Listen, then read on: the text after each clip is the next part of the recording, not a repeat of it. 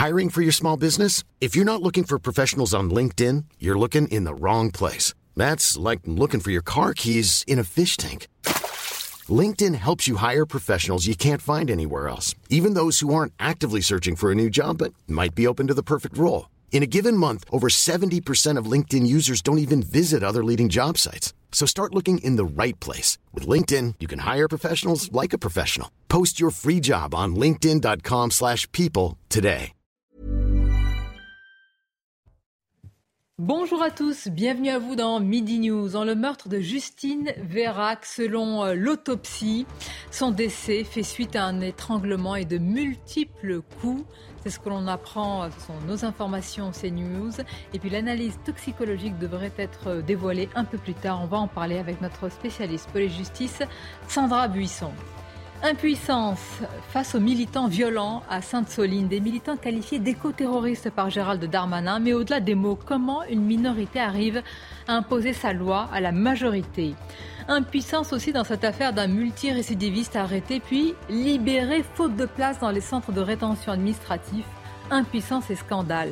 Et puis dans l'actualité, autre question, rouler à 110 km/h plutôt que 130 sur l'autoroute au nom de l'écologie et donc au nom du bien. Certains le réclament et parlent même d'une éco-conduite. Bientôt, nous serons notés sur notre éco-comportement. Méfiance, on va en parler. Voilà pour les titres, mais tout d'abord le journal. Bonjour à vous, chère Elodie. Bonjour Sonia, bonjour à tous. Vous le disiez, l'enquête sur la mort de Justine se poursuit. L'autopsie du corps de la jeune femme a révélé qu'elle avait reçu des coups avant d'être étranglée. Les résultats des analyses destinées à savoir si elle a été droguée ou non ne sont pas encore connus. On rappelle que l'agriculteur de 21 ans qui a avoué son meurtre en garde à vue a été mis en examen et incarcéré. Une cantine, des tours en bois et des palissades du côté de Sainte-Soline dans les Deux-Sèvres. Les opposants au projet de bassine tentent de s'organiser alors qu'on le rappelle, hier, Gérald Darmanin, ministre de l'Intérieur, a affirmé sa volonté qu'aucune ZAD ne s'installe. Il a aussi maintenu plus d'un millier de gendarmes sur place. Mathieu Devez, vous êtes avec Sacha Robin. Où en est la mobilisation ce matin? C'est une petite ZAD, une zone de défense qui est établie ici à Sainte-Soline dans les Deux-Sèvres. Les plus aguerris, vous les voyez derrière moi, sont en train de construire des barricades en bois, une vigie avec de nombreux slogans, un moyen selon les organisateurs de marquer symboliquement l'ancrage dans le territoire. Objectif, observer et empêcher l'avancée du chantier de la bassine situé à 2 km du campement. Je dis les plus aguerris parce que vous allez le voir, de nombreux manifestants quittent les lieux, les chapiteaux sont en train d'être démontés, mais certains militants en envisage de revenir très vite. Aujourd'hui, ceux qui restent vont aller en fin d'après-midi à la rencontre des habitants de Sainte-Soline dans le cadre de l'opération Bassine ou Friandise. Un clin d'œil, vous l'aurez compris, à la fête d'Halloween. D'après les organisateurs, il est important de savoir comment les habitants ont vécu les manifestations, ce week-end de manifestation. Et de son côté, le gouvernement maintient des moyens très importants. Plus de 1000 gendarmes mobiles restent sur place. Et parmi les réactions euh, politiques, celle de Clémentine Autain, députée euh, NUPS de Seine-Saint-Denis.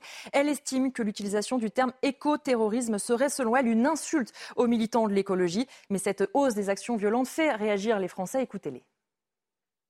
Le principe de l'écologie, c'est quand même un message plus de paix que d'autres choses. Donc euh, ce serait dommage qu'on en arrive à, ce point-là. hier, moi, quand j'ai vu ça sur euh, ce matin plutôt, j'étais extrêmement choqué. Je me suis dit, mais waouh, on part sur une base un peu euh, écologique, c'est humanitaire, c'est la, planète de demain et on se retrouve à se, battre. Je trouve ça plutôt bien en soi les mouvements qu'il y a en ce moment. Après, euh, c'est vrai que ça pourrait monter, mais je pense pas spécialement. en tout cas, pour l'instant, de ce qu'on a vu, ça semblait pas très très violent. Je crains que ça monte en puissance et qu'il y ait plus de violence. Et que ce soit dangereux pour moi, ma famille, euh, nos déplacements surtout.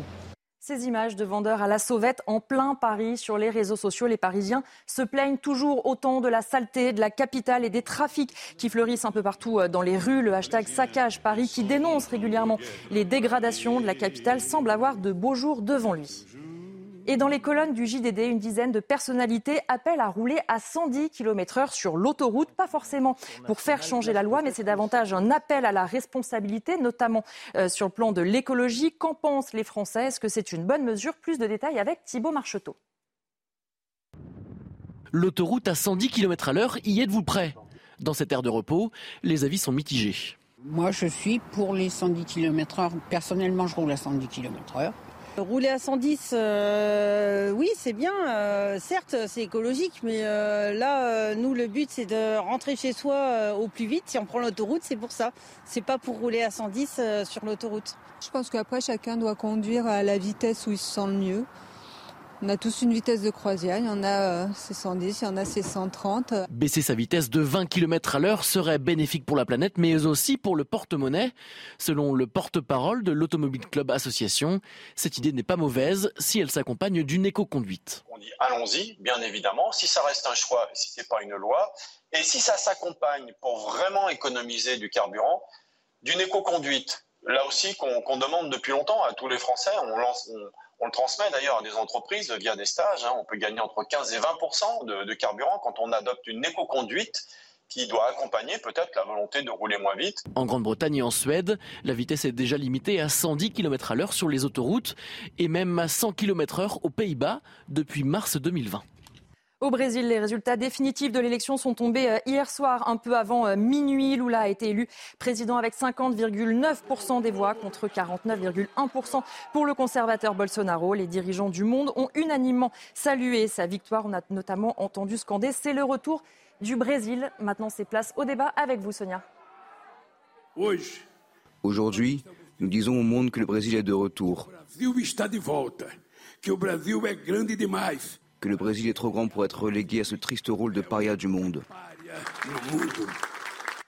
Place au débat, effectivement. Merci à vous, Elodie. Et on va reprendre le premier titre de votre journal avec ces informations suite à l'autopsie de la jeune mère de famille, Justine Vérac. Nous sommes avec nos invités. Maître Pierre Gentier, bonjour à vous. Bonjour. Merci d'être là. Naïm Fadel, essayiste, conseillère en politique de la ville. Bienvenue également. Maître Jean-Claude Beaujour, avocat également, bonjour. Bonjour. Euh, nous sommes également avec Eugénie Bastier. Bienvenue et bonjour. Journaliste au Figaro, essayiste et notre spécialiste police-justice, Sandra Buisson. Sandra, justement. Euh, il y avait et il y a encore de nombreuses zones d'ombre qui entourent le meurtre de la jeune mère de famille, Justine Vérac, 20 ans. Que s'est-il réellement passé dans la tête de cet individu, ce jeune agriculteur de 21 ans qui a avoué avoir tué la jeune femme croisée dans une discothèque de Brive? Les premiers éléments de l'autopsie étaient très attendus.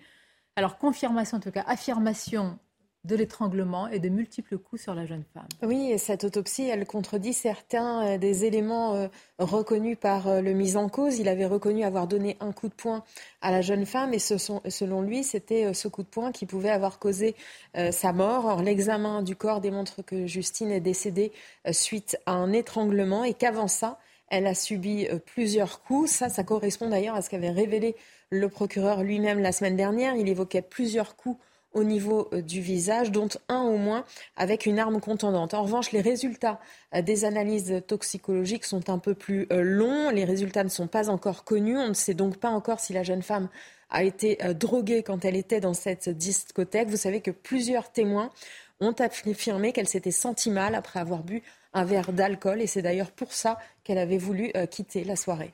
Que peut-il se passer à présent dans la procédure, euh, Sandra? Est-ce qu'il peut être confronté de nouveau à ces éléments pour voir si sa version change, varie encore une fois? Bien sûr, ce sera nécessaire d'évoluer en fonction euh, des différents éléments qui vont rentrer en procédure. Alors, c'est les éléments euh, qui vont arriver avec euh, les compléments de l'autopsie, donc ces analyses toxicologiques, mais aussi des témoignages. Il peut être confronté à des témoignages qui vont être ou ont été recueillis par les enquêteurs, mais aussi à des bornages. Est-ce que c'est lui qui la ramène le soir après la discothèque? Est-ce qu'il y avait d'autres personnes?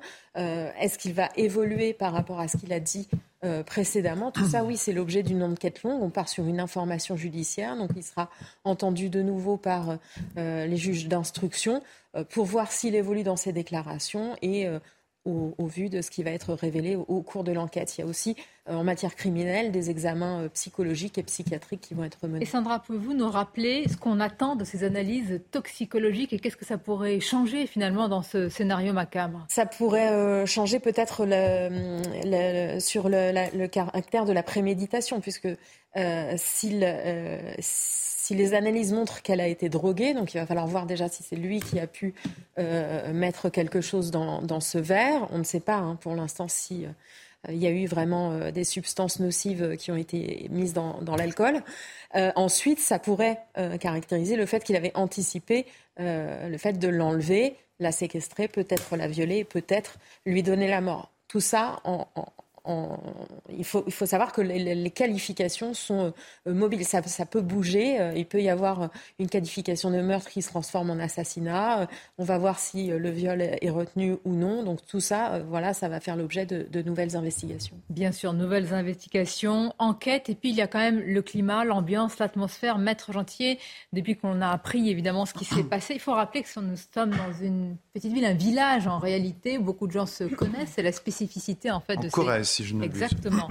Ces communes, le choc est d'autant plus important quand vous écoutez d'ailleurs les témoignages concernant ce, jeune homme. Évidemment, ce sont des témoignages qui indiquent qu'il était tout à fait euh, normal, qu'il n'y avait rien à signaler, comme très souvent dans, ces cas-là. On peut quand même imaginer l'émotion, le choc. Beaucoup ne parlent plus déjà de faits divers, mais de faits de société aujourd'hui. Je ne suis pas tout à fait d'accord avec ça, mais je vais y revenir juste, juste après, si vous voulez bien. Ensuite, sur ce jeune homme, il faut quand même relever qu'il avait été, euh, il est connu aussi pour avoir euh, incendié, il me semble, une, une grange. Enfin, il a quand même un profil psychologique qu'il va falloir essayer de déterminer. Et moi, ce qui, ce qui m'interroge, si vous voulez, mais ça va être le rôle de, de l'information judiciaire et du juge d'instruction maintenant hein, qui va faire, euh, qui va faire l'enquête, c'est de, de, bien comprendre quelles sont quelles sont les motivations? Quel, Pourquoi a-t-il agi de cette manière? En plus du fait d'établir, bien sûr, s'il y a eu un viol et le caractère euh, prémédité. Maintenant, pour répondre sur votre question, je pense que c'est important de comprendre que vous savez, le mot fait divers, c'est un mot qui malheureusement est un mot très, euh, très dévalorisé. On a l'impression quand on dit fait divers, on parle des chiens crevés euh, sur, euh, sur la route. mais en réalité, vous avez bien fait le distinguo entre le fait divers et le fait politique. Lola, par exemple, c'est un fait politique parce qu'il y a des conclusions politiques à tirer de cela. Là, il me semble qu'il n'y a pas de conclusion politique. C'est-à-dire, on ne peut pas dire, vous voyez, par exemple, pour Lola, on peut dire ici, il y avait un problème avec cette QTF. Il y a donc une responsabilité de l'État, il y a donc un débat qui se pose. Là, il n'y a pas de débat qui se pose. Il n'y a pas euh, de question, euh, comme pour le là, de surreprésentation. Bien, il y a le débat sur l'insécurité, il y a le débat sur... Euh, oui, mais c'est une insécurité. Non pas le sentiment, mais la réalité de ce que ressentent les femmes, la peur, l'angoisse. Bien sûr. parle d'elles en particulier, qu'on va avoir un sujet où elles s'organisent pour sortir différemment, etc. Le fait que notre société soit de plus en plus violente, c'est une évidence. Mais si vous voulez, ce fait-là est un fait. Et c'est pour ça que je dis, il va falloir regarder un petit peu quels sont les mobiles je, vais dire, mais est-ce que c'est un crime passionnel? Est-ce qu'est-ce qu'il y a derrière tout ça? Je, je ne suis pas sûr, je ne sais pas, mais je ne suis pas sûr, en l'état de ce que nous avons comme information, que ce crime, aussi odieux soit-il, euh, nous puissions en tirer des conclusions politiques. Voilà. Faites la même distinction, Eugénie Bassier Oui, je suis assez d'accord. En fait, il y, y, a quand même dans toute société une part incompressible de, de meurtres atroces, de monstruosité, de, personnes qui basculent dans la violence et dont on, il est difficile de, tirer euh, euh, des conclusions générales. Effectivement, dans ce qui avait frappé dans, le, meurtre de Lola, cette question de l'OQTF, oui, effectivement, on pouvait pointer le, une certaine responsabilité politique, même si euh, on peut aussi considérer que c'est aussi un fait divers sur d'autres angles, dans le sens où c'est une personne qui n'a pas agi de façon politique, mais une meurtrière qui a agi par monstruosité ou mais ce que je veux dire, c'est Mais il y a un débat qui se pose après, c'est ça ce que je veux dire. Oui, oui. Il y a un débat qui se pose sur le QTF, il y a un débat qui se pose sur l'intention du crime la part des étrangers dans la délinquance. Là, non. Mais, euh, mais en tout cas, oui, c'est vrai que c'est difficile de tirer de, des faits divers une, une voilà, une, une, généralité. Il faudra en savoir plus et je, je crois qu'il faut faire attention aussi à ne pas systématiquement mettre une intention politique et mettre une responsabilité, politique. Les féministes font beaucoup ça avec les féminicides en disant qu'à chaque fois qu'il y a une femme qui est tuée par un homme, finalement, ça participe d'un système et que ça révèle quelque chose de profond dans notre société. Je n'en suis pas sûre. Il y a des cas, effectivement, où l'État, là aussi, pourrait être responsable dans des féminicides, quand par exemple la femme a porté plainte, qu'elle a signalé euh, que l'homme euh, l'a frappé, etc., que l'État n'a rien fait ou que la police n'a rien fait. Effectivement, là, il y a une responsabilité de l'État, mais il y a aussi un faisceau de, de facteurs qui, sont, euh, qui échappent par définition en politique. Et, et je pense qu'il faut se méfier avec cette tendance que nous avons à vouloir trouver une clé euh, vous avez entièrement tous les meurtres, pas de conclusion politique, mais est-ce qu'il n'y a pas quand même euh, une observation sociétale Dans quelques instants, on, va, vous allez réagir à ce sujet où on voit des femmes, y compris dans des villes qui étaient quand même autrefois un petit peu, même s'il y a, il y a toujours eu malheureusement ce genre euh, d'événements tragiques et macabres qui s'organisent, qui ne sortent plus de la même manière, qui changent leur comportement, etc. Maître bien, bien, bien sûr, moi, moi, je crois que là-dessus, on est moins sur une situation politique entre guillemets en sachant qu'il y a toujours eu des crimes odieux. Mm. Le sujet aujourd'hui, c'est qu'effectivement, avec euh, grâce aux médias, on sait à peu près euh, au bout du monde, on sait qu'un crime a été commis à tel ou tel endroit. En revanche, pour pouvoir rassurer, on est tous pères, neveux, etc., on a de la famille, pouvoir rassurer les jeunes femmes, la question est surtout comment est-ce qu'on s'organise face à cette violence pour pouvoir limiter, parce qu'on ne pourra jamais empêcher. J'entends souvent dire jamais, plus jamais cela. On sait très bien qu'il y en a aujourd'hui il y en aura hélas demain. La mm. question, c'est comment est-ce que nous pouvons nous organiser Moi, je crois qu'il y a une première piste, bien que nous ne sachions pas encore quel est le profil de ce garçon, euh, mais on, s'aperçoit euh, euh, qu'il il l'aurait probablement drogué, il l'aurait probablement violé. Vous vous rendez compte, il faut aller, pour pouvoir aller enfouir le corps, etc., il faut déjà avoir, être dans un état mental particulier. Est-ce que notre médecine psychiatrique, psychologique a les moyens, soit de prévenir ou de donner des indications qui, qui peuvent alerter, ne serait-ce Mais dans ce cas-là, est-ce qu'on ne tombe pas dans une psychiatrisation très rapide, finalement, de profil de ces individus, c'est-à-dire avec une impuissance à les juger en tant que responsables non, de il y, a deux choses. Il y a, deux choses, pardonnez-moi. Il y a deux choses. Il y a le jugement, il y a la prévention. Moi, j'étais avant tout sur la prévention. On sait bien que parfois, et je parle sous le contrôle, je rencontre un certain nombre de psychiatres que vous connaissez bien, notamment le docteur Magali Baudon. Euh, on, voit bien que notre médecine a pris un peu de retard là-dessus. Donc, on ne sait pas nécessairement détecter. il n'y a aucune, pour l'instant, il n'y a aucun élément qui va dans le sens d'une pathologie psychiatrique euh, préexistante. Non, mais je ne parle pas de cela. Je parle bien de, de, de, de gens qui peuvent parfois euh, sont, sont, instables, euh, où on pourrait se dire, je veux dire, qu'on puisse détecter. Je ne suis pas en train de dire qu'il y a les signaux faibles d'instabilité, mais alors dans ce cas-là, oui, mais tous, tous, les gens qui commettent des crimes ne sont pas très stables psychologiquement. Donc si on commence à rentrer là-dedans, effectivement, après c'est une différence entre peut-être ils sont euh, non, non je... effectivement, oui, ils ont tous plus ou moins des problèmes psychologiques, ce qui ne veut pas dire qu'il ne faut pas les juger, évidemment. Ce qui on ne juge pas quand il y a une altération du jugement.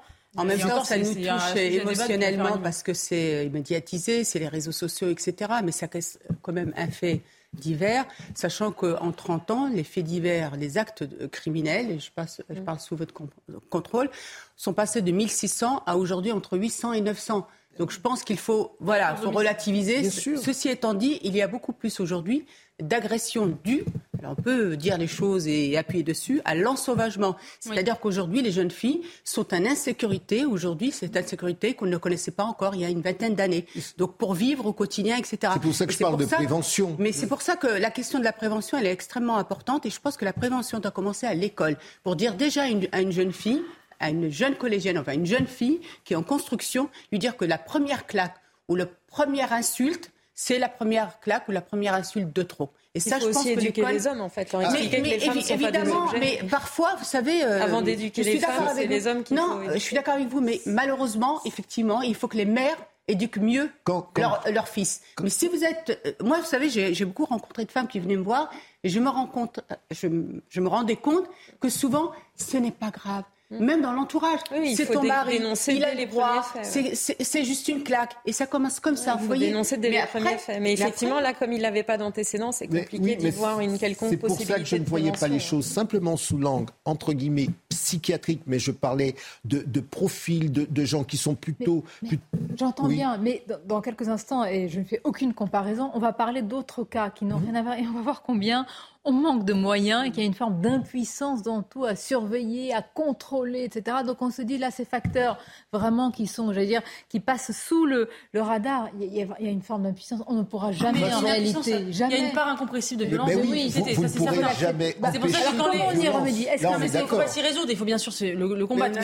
Mais, quand, quand, par exemple j'entends certaines féministes qui disent on voudrait un monde sans violence, on voudrait qu'il n'y ait plus qu'il y ait zéro féminicide, malheureusement parce que l'homme l'homme est, à toutes ses grandeurs et toutes ses faiblesses vous allez éradiquer l'usage de stupéfiants. C'est impossible. Bien, Depuis que l'homme est l'homme, il a toujours fraudé et commis Évidemment. Alors il faut qu'il y ait une volonté politique. quand on peut effectivement, quand il y a une, en fait, c'est pour ça aussi que certains certains actes euh, montent davantage et sont davantage traités dans les médias parce, parce que parfois il y a une faille euh, dans euh, le suivi, dans la détection, etc. Là, effectivement, c'est plus compliqué parce que cet homme-là n'avait pas d'antécédent de violence à personne, de violence donc sur des femmes, etc. Donc là, c'est difficile d'y voir un moyen de corriger quelque chose ou d'anticiper euh, vous quelque chose de similaire. Vous allez réagir à ça, c'est les conséquences. Ce n'est pas un sentiment d'insécurité, mais une ah crainte réelle, une angoisse profonde, une peur hein, des femmes parfois de, de sortir entre elles, y compris, c'est pour ça que je dis, il n'y a pas de... Il n'y a pas de finalement d'endroit sanctuarisé, d'aller euh, en boîte de nuit, de boire un verre, d'avoir peur euh, qu'il y ait évidemment une substance toxique qui soit glissée dans leur verre, tout simplement peur de vivre normalement. Regardez ce sujet et vous réagissez juste après. Depuis plusieurs années, les Françaises prennent de plus en plus de précautions pour sortir la nuit. Entre appréhension de marcher seule dans la rue, se faire suivre ou droguer à leur insu, les femmes redoublent de vigilance avec des événements comme l'affaire Justine Vérac, vue pour la dernière fois à sa sortie d'une boîte de nuit. Les Françaises adoptent de nouveaux comportements de prévention. Forcément, quand on sort, ça fait, c'est plus inquiétant. Après, je pense que on a toujours eu, enfin personnellement, j'ai toujours eu, euh, on m'a toujours mis en garde sur ça. Et euh, déjà avant, je faisais attention, mais forcément, ça inquiète toujours plus de voir des choses comme ça qui arrivent. L'une des plus grandes craintes pour les jeunes femmes, se faire droguer à leur insu par une substance glissée dans leur verre. Forcément, on est vigilant et je pense qu'on n'a pas le même regard que nos enfants. Euh, nous, en tant que mère, maintenant, on est plus inquiets. On fait très attention dès qu'elles sortent, dès qu'elles partent en voyage. On leur dit tu quittes pas ton verre des yeux, tu es une femme moderne, tu te payes tes propres verres. On est beaucoup plus vigilants, quitte parfois à énerver un peu nos filles, parce qu'on est trop, trop vigilants. Mais oui, je pense qu'on n'a pas le même regard. Nous, on est plus dans l'inquiétude et nos enfants sont peut-être plus dans le lâcher prise en disant non, mais c'est bon, ça arrive qu'aux autres. Quoi. Quand je dois aller en soirée, je bois pas forcément. Mais quand je bois, que ce soit de l'eau ou peu importe, je mets toujours ma main euh, sur mon verre. Des précautions qui peuvent s'avérer utiles, puisqu'en France, une femme sur deux a déjà subi une violence sexuelle au moins une fois dans sa vie. Alors voilà, drogue dans les verres, piqûre aussi, la vigilance traduit une inquiétude profonde. C'est en ça. Moi, je parle des conséquences. Est-ce que ce qui se passe, que vous qualifiez là dans ce fait précis de fait divers, entraîne une adaptation de nos comportements, en particulier en l'occurrence là pour les femmes nécessairement. Et quelle est notre capacité euh, là pour le coup à prévenir? Euh, ben, C'est à la fois euh, éducation, c'est peut-être aux responsables d'organisation, enfin de tout ce qui est soirée, boîte de nuit, d'être plus vigilant, de voir un peu le personnel. Et vous voyez, par rapport à l'enquête qui va s'ouvrir dans, le meurtre euh, de, cette jeune femme, la question peut être de savoir est-ce qu'il y a eu des complicités? Parce que parfois, il y a euh, des, organisations qui se forment. Donc tout cela, ça peut permettre de prévenir, mais jamais nous n'aurons de système, de système euh, absolument à 100% sécure. Sandra, pour l'instant, évidemment, on ne sait pas, c'est la question qui se pose, a-t-elle été droguée Mais dans ce cas-là, ça peut quand même, ce que vous avez dit tout à l'heure, faire basculer, en tout cas changer basculer, bah, peut-être la manière dont il a appréhendé sur la, préméditation de certains des faits qui peuvent lui être euh, reprochés. Si euh, effectivement il y a eu, euh, quand on, si il est, prouvé ou non qu'il a drogué Justine, effectivement, s'il l'a drogué, ça peut laisser penser qu'effectivement, il avait prémédité ce qui allait suivre. Alors, est-ce qu'il avait tout prémédité? Peut-être pas tout, euh, effectivement. Donc, il faudra voir. Pour l'instant, on sait qu'il dit qu'il y a eu un rapport sexuel, mais qui a été consenti, et qu'ensuite, il a donné un coup de poing qui, selon lui, avait euh, donné la mort. Pour l'instant, l'autopsie, elle, elle dit qu'il y a eu étranglement et plusieurs coups avant euh, la mort. L'émotion aussi, tout, simplement, je veux dire, nous sommes même pas sorti, c'est même pas le mot, mais nous venons de subir un, épisode terrible qui nous a tous euh, touchés au cœur et aux tripes avec euh, euh, la petite Lola. Là, on arrive sur la jeune Justine. C'est différent, la question n'est pas là, mais c'est un traumatisme l'autre, en fait, Naïma Fadel. C'est pour ça que la question de, non pas la prévention, il y a ce risque zéro qui est incompressible, comme l'a dit Eugénie Bastier, mais quand même, on voit qu'à tous les niveaux, à tous les étages, et que ce soit d'ailleurs contre on verra les violences cela contre les policiers, les pompiers, les médecins, les élus, les citoyens, les plus faibles d'entre nous, les enfants, les jeunes femmes, etc. Bon, il n'y a pas, de même proportion. Pardonnez-moi. Oui, mais mais en fait, c'est vrai ce que vous dites. Euh, Sonia, c'est qu'on n'est pas sorti effectivement de, de, ce que du, de l'horreur liée euh, au meurtre de, la petite Lola et de toute cette émotion que ça a suscité, qu'effectivement il y a eu le crime de, la jeune Justine.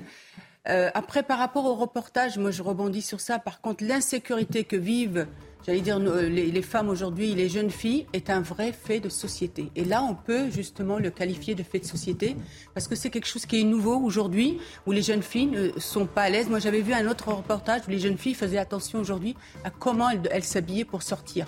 Et ça, c'est vrai que vous n'êtes pas d'accord sur le. Juste un mot. sur cette question. C'est-à-dire, non, mais c'est-à-dire que sur le reportage, là, pas sur effectivement l'affaire Justine, je pense qu'effectivement là, en Corée, c'est exceptionnel ce qui s'est passé. Je pense que les femmes n'ont pas peur de sortir dans les rues à Tulle ou dans d'autres villes comme La Roche-sur-Yon ou autres. Quand on a une femme, on a beaucoup plus peur de sortir la nuit à Paris-Nord, à Saint-Denis ou euh, dans certains quartiers à Lyon, à Marseille ou d'autres villes. Donc à un moment, la réalité, c'est pour ça qu'on parle de, je distingue fait divers et fait politique, la réalité de l'insécurité et de la peur qu'ont les femmes de sortir dans la rue, Attention, comparaison n'est pas raison. Eh bien justement, on va vous parler d'un fait politique, un multirécidiviste qui a été euh, arrêté et puis relâchés. Pourquoi Faute de place dans les centres de rétention administrative. Véritable sujet, vous allez voir que tout y est, hein, parce qu'il y a le travail de la police, de la justice, de nos places dans ces centres de rétention. Une courte pause et on se retrouve.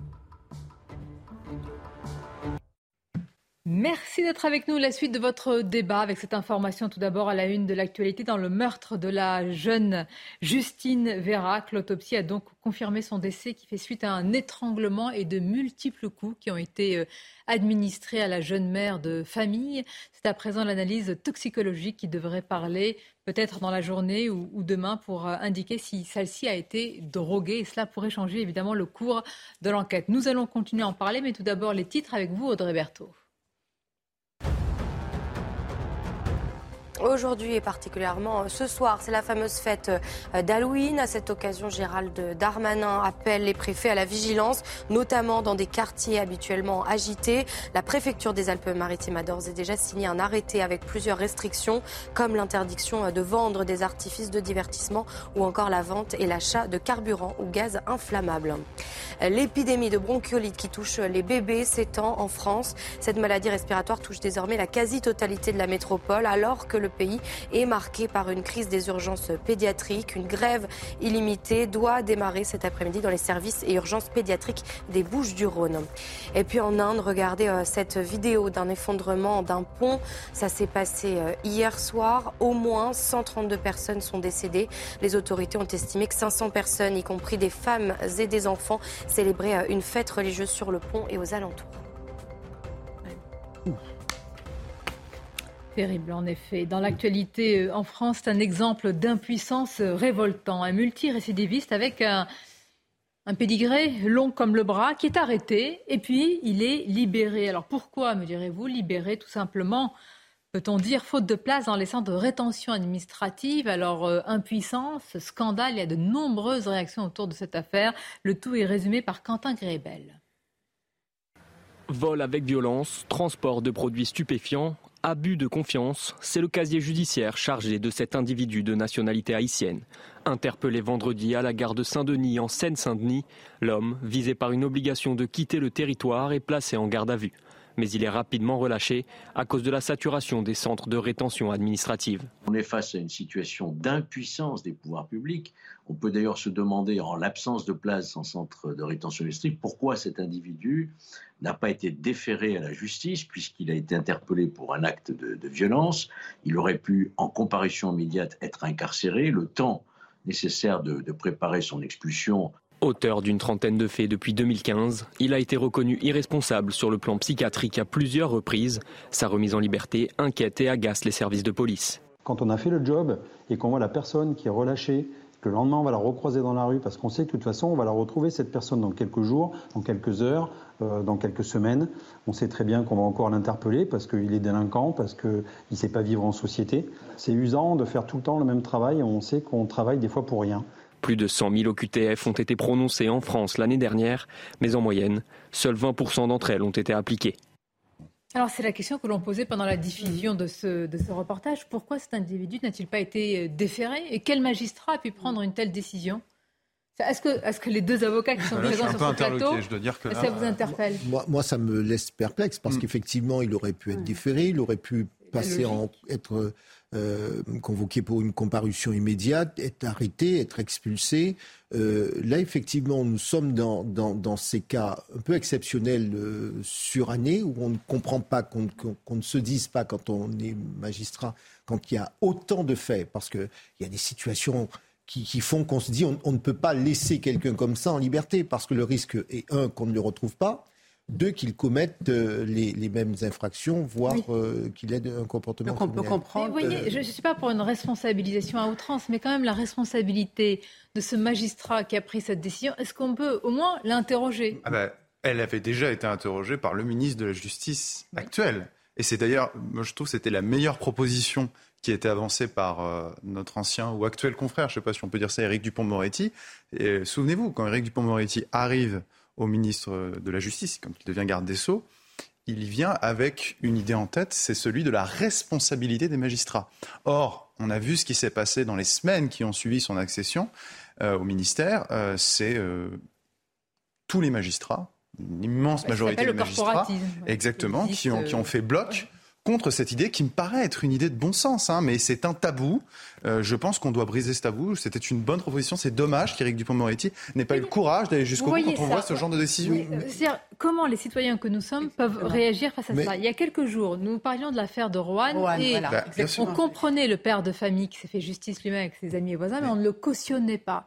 Là, imaginez que ce multirécidiviste commette un acte voilà, tout bah simplement. Mais les gens se font justice même quand le droit en vigueur est défaillant. La, nature reprend ses droits. les, les, Français ne se font pas justice eux-mêmes, mais c'est vrai qu'il y a un désespoir lié à ça, en se disant mais il y a un État de droit à qui on transfère notre sécurité, notre protection, mais, cet État de cet État, cet État de droit n'est pas en capacité de nous protéger, parce qu'imaginez que ce multirécidiviste. justement, commet un acte même. Mais, je vais vous dire pire. Attendez, même s'il, attendez, on va aller plus loin. Parce qu'en réalité, j'ai en tête un fait divers d'il y a une semaine. Euh, en l'occurrence, une personne euh, en situation irrégulière, un clandestin, a agressé une vieille dame, l'a étranglée et euh, agressée, volée, etc. Il a été jugé. Il a été jugé donc, clandestin, vous voyez. Il est sorti du tribunal avec du sursis. voilà. Donc j'ai envie de vous dire, même si on se pose la question, je ne préjuge pas de la décision qui aurait pu être celle d'un juge ici, mais c'est vrai que quand on voit un, la lenteur de la justice et surtout la, le, manque de sévérité, mais qui est logique quelque part aussi parce que les places de prison sont pleines. Alors il y a deux éléments. Il y a ce euh, magistrat qui n'a pas pris la décision du déférent, et puis il y a les, le manque de place. Enfin, il y a une triple défaillance qui est euh, judiciaire, carcérale et diplomatique judiciaire parce qu'effectivement la sentence n'est pas prononcée, carcérale parce que les, prisons sont pleines et qu'on n'en construit pas assez, et diplomatique parce qu'on n'arrive pas à exécuter les OQTF parce qu'on euh, pas, on n'arrive pas à, faire, à renvoyer les gens chez eux. Euh, et en, États. C'est un haïtien, donc ça va être difficile de le renvoyer. Voilà, ça va être très difficile de le renvoyer. Euh, et, donc, euh, voilà, on est dans une triple faillite. Il faut agir sur tous ces leviers-là. Alors, effectivement, ça ne se fera pas en, ça se fera pas en quelques mois, en quelques années. C'est un, un, chantier gigantesque.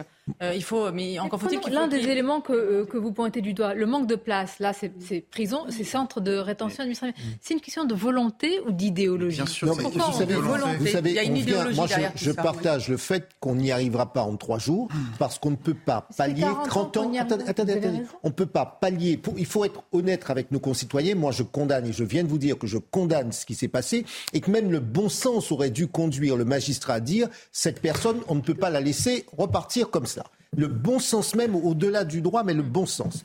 Ce qu'il faut comprendre, et c'est là où c'est un peu le serpent qui se mord la queue, vous ne fabriquez pas un magistrat en l'espace de quatre jours. Il faut du temps pour former un magistrat. On, les a, on a recruté un certain nombre, j'entends, mais il faut du temps pour les former. Et comme on n'a pas construit, et puis on ne se on n'a pas construit. Mais pourquoi on n'a pas construit? C'est la nécessité. Ce qui m'intéresse, c'est l'origine. En 30 ans, on a Parce que les collectivités locales n'en veulent pas, elles ne veulent pas. Il faut les il faut aussi faire, il faut, parce qu'il y a des normes, on des prisons absolument euh, étouffantes, donc il faut faire des prisons plus simples. Euh, même, euh, il faut, il faut simplifier administrativement les normes pour construire. Enfin, il y, a des chantiers, mais à, mettre en œuvre, mais il faut une Vous savez, tout le monde dit, tout le monde dit, tout le monde dit, il faut des prisons.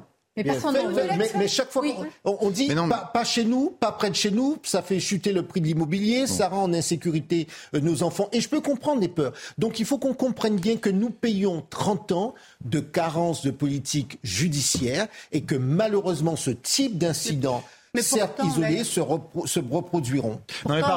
l'État arrive quand même d'autorité à décider, par exemple, de mettre des personnes en situation illégale dans des villes sans que les maires n'aient leur mot à dire. Donc c'est un peu étonnant qu'autour de cette construction de prison, il y a des difficultés. mais, moi, je pense que c'est au-delà de ça. À faire plutôt que de construire des prisons. Oui, bah. oui, je suis d'accord avec vous. on a 700 000, mais identifiés, 700 000 personnes qui sont dans notre pays d'une manière illégale. On a 120 000 au QTF.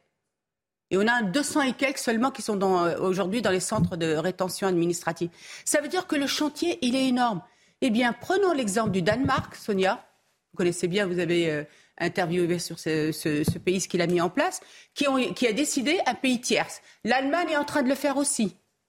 La Suède est en train de le, penser aussi et l'Angleterre aussi. Peut-être que la Regardez le Royaume-Uni, ils ont voulu faire la, euh, pour le Rwanda, ils ont voulu créer, pour idéologie, renvoyer les, les, réfugiés, euh, les, clandestins euh, au Rwanda. Ils ont investi 200 millions d'euros sur place pour les, pour les accueillir dans des centres spécialisés. Il y avait, il y avait un, au début un bateau avec 70 personnes, puis 40, puis 30, puis 10, parce qu'à chaque fois il y avait des recours administratifs. Et à la fin, la CEDH a bloqué. même le Royaume-Uni, oh qui n'est pas dans l'Union européenne, a été bloqué par la CEDH. Bien sûr, mais comme pour Haïti, l'impuissance, on ne peut pas agir sur ce sujet dans le cadre de l'état de droit actuel comme sans doute pour ce haïtien, effectivement, d'autant que j'imagine que s'il revient dans un pays en guerre où il y a des troubles et où il peut justifier qu'il y a une atteinte à sa vie, il peut utiliser la CEDH. Et oui, bah écoutez, bienvenue dans l'état de droit que nous avons construit et qui permet ici de détourner le droit. Qu'est-ce qu'on dit aujourd'hui pour éviter qu'un père de famille se fasse justice? Qu'est-ce qu'on dit aujourd'hui pour éviter que des citoyens à Nantes, des habitants, ne créent des comités de vigilance et qu'un jour il y ait un dérapage il faut qu'on ait une justice... et qu'ils soient condamnés parce qu'ils se protègent. Alors, il faut qu'on ait une justice solide et encore une fois, la justice, elle fonctionne sur trois jambes, à trois niveaux. On connaît le niveau policier, on investit énormément sur celui-ci, mais ça ne servira à rien si on n'investit pas derrière sur le judiciaire et sur le carcéral. D'accord? Et on l'a rappelé ici, nos prisons sont pleines. Je, veux rebondir justement sur ce qu'on disait là, quand on disait oui, mais les obligations de quitter le territoire français, c'est difficile à exécuter, c'est vrai, pour des raisons juridiques, pour des raisons économiques aussi. Hein, c'est 13 000 euros par obligation de quitter le territoire français. Mais prenons le problème en amont. C'est-à-dire l'immigration légale et illégale est absolument incontrôlée dans notre pays. 300 000 à 400 000 entrées illégales par an, plus les entrées illégales, mais réglons le problème. Celle qui est légale, si, la baignoire déborde, si la baignoire déborde, quelle est la première chose que vous faites? Vous videz pas l'eau avec une petite cuillère, vous fermez le robinet. Donc nous devons rétablir des frontières précisément pour éviter d'être là comme ça à gérer le, à gérer le flux. Pardon. Et rappelons une dernière chose, les prisons sont pleines, 25%. Ce que vous dites, c'est du bon sens. moi, j'ai envie de savoir comment ça s'applique. Pourquoi est-ce que notre gouvernement de ministres sont allés trois, quatre fois en Algérie? Pourquoi il n'y a eu aucune, apparemment, conséquence et aucun résultat? Parce qu'il n'y a pas la volonté politique. En fait, je, ne sais pas un procès c'est une vérité. C'est ça, en fait, Sonia, qui est terrible. C'est qu'en fait, en vérité, ils ne veulent pas se fâcher avec ces pays-là. Bah, et en même temps, il faut que des relations dans un pays avec lequel vous avez des relations pour lutter contre le terrorisme, vous pouvez pas lui dire, vous pouvez pas balayer l'Algérie d'un revers de main. C'est pas un petit pays sur la carte. non, c'est pas un petit pays. Mais Macron a quand même bloqué une partie des visas euh, algériens et ça a eu un petit effet.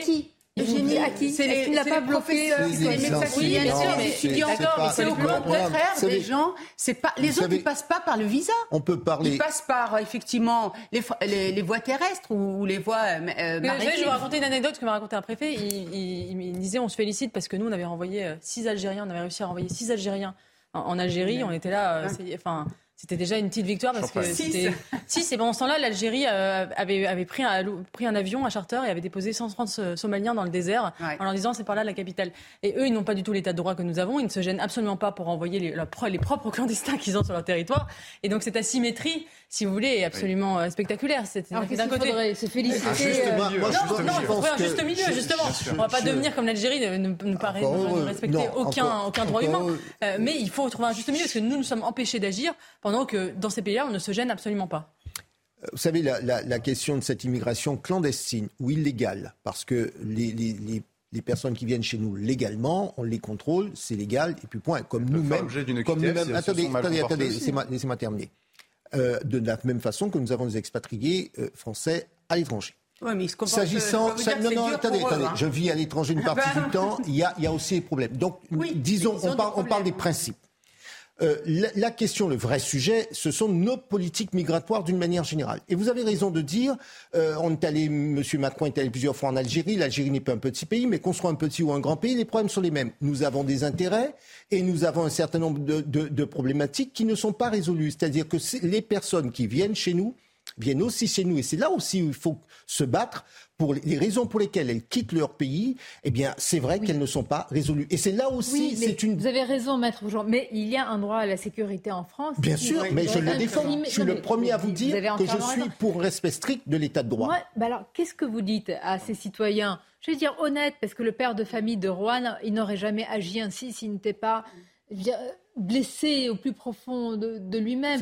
À Nantes, les, citoyens ne se seraient pas rassemblés spontanément pour faire des comités de vigilance s'ils n'étaient pas inquiets pour leur maison. Vous vous souvenez que ça fait au moins deux ans que je viens sur votre plateau, Madame Mabrouk, et je vous ai toujours dit le problème de l'état de droit, le problème de la justice qui dysfonctionne, tant qu'à un moment donné, on ne se dira pas, il faut se donner les moyens, pas simplement matériels. Quand on parle de récidive, on parle d'absence de personnel euh, pénitentiaire qui suit, etc., etc. Nous, malheureusement, je vais vous redire, malheureusement, on, on paie 30 ans de carence. Il nous faudra 5 ou 6 ans pour pouvoir remettre les choses en rail. Parce que au, moins 5 ou 6 ans. Mais voyez, je suis honnête. C'est-à-dire que le risque existe encore. Et pour que nous n'arrivions pas à ces, à ces personnes qui, qui disent, eh bien, on va faire justice soi-même, il faut que nos gouvernements se disent, lorsqu'on consacre 70 euros à la louche à notre politique, euh, à, notre justice, là où d'autres en consacrent 110 euh, ou 120, eh bien, on n'a pas cet accompagnement. C'est des questions de moyens, ça va être très vite résolu. précisément, ah bah ce qui illustre cette affaire à, à Rouen, c'est ça, euh, c'est que quand l'état de droit est défaillant, la justice naturelle, le droit naturel reprend ses droits. Et on voit bien ici que notre état de droit, il a fait. Le droit naturel, c'est la loi du talion pour non. Non, non, pas ça, le droit naturel. Pas de non, c'est pas ça. C'est une, opposition classique. Le droit naturel, vous savez, c'est la justice, c'est des commandements antérieurs. Par exemple, ce père, typiquement, voyez-vous, ce père, il s'est fait justice lui-même, comme il aurait euh, protégé sa fille, euh, comme, euh, enfin, je veux dire, il y, a, il y a des commandements il y a des lois naturelles en nous, vous savez, qui, qui, dépassent le droit positif euh, tel qu'elles sont. Maintenant, bah justement, qu'est-ce qu'on fait Exactement. Bah là, ici, on voit, et on a parlé de la CEDH, on a parlé des difficultés à expulser. Moi, je maintiens qu'il y a des difficultés à expulser à même, cause même de si on n'écoute pas la CEDH, vous, pensez que... Ah, nous allons régler une partie du problème. Je pense que nous allons régler une grosse partie du problème. Bien évidemment. À abolir la loi Valls. Commençons déjà par ça. Voilà, tout ce qui donne des droits... Le problème, c'est qu'on souffre d'un excès de droits. On donne des droits individuels à tout le monde et finalement ça détruit les droits communs. C'est ça le problème. Depuis 2012, l'entrée illégale et l'installation en France n'est plus un délit. Donc déjà commençons par ça. Hmm. Ensuite, rétablissons les frontières. On sait très bien que depuis, connaît très bien. Mais si vous touchez au droit, attendez, vous touchez au droit individuel. Prenons ce cas-là de, de ce multirécidiviste.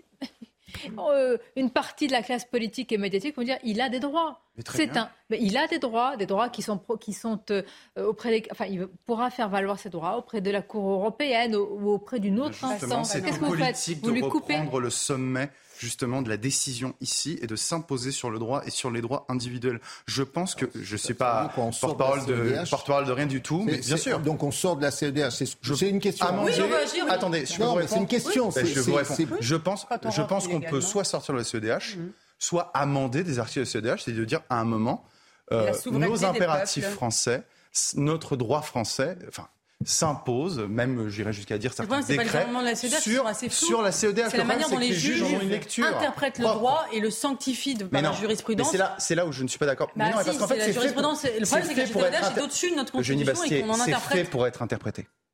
Ces articles sont rédigés d'une manière absolument. Mais c'est pour ça que je dis qu'on peut amender, c'est-à-dire dire voilà, on ne prend pas ces articles-là mm. ou même sortir carrément. Parce que ces articles sont rédigés d'une manière tellement floue, tellement obscure que bien évidemment, on peut y nicher un avis un peu politique. Là, Naïma, vous parliez tout à l'heure euh, de, la loi Valls. On peut parler aussi, là pour le cas particulier, euh, des positions, des décisions du Conseil constitutionnel, notamment la décision Cédric Héroux, qui fait que mhm. maintenant, aider une personne étrangère à venir sur notre sol de manière illégale, ce n'est plus considéré aussi comme un délit. Donc l'aide apportée. Pourquoi? Au nom d'un principe de fraternité. Mais qu'est-ce que ça veut dire ça? On interprète soi-disant des mots pour en faire dire des choses. Qu'est-ce que vous mettez au-dessus? Est-ce que c'est le droit à la protection des citoyens? Est-ce que ah, c'est un, un devoir de fraternité? Est-ce que c'est euh, que tous les droits des citoyens, fussent-ils multirécidivistes, en situation irrégulière? question. C'est vraiment le. Merci beaucoup de poser ce débat. Je non, mais je pense qu'il faut il faut changer notre paradigme. Mais la réponse sur le paradigme de l'état de droit,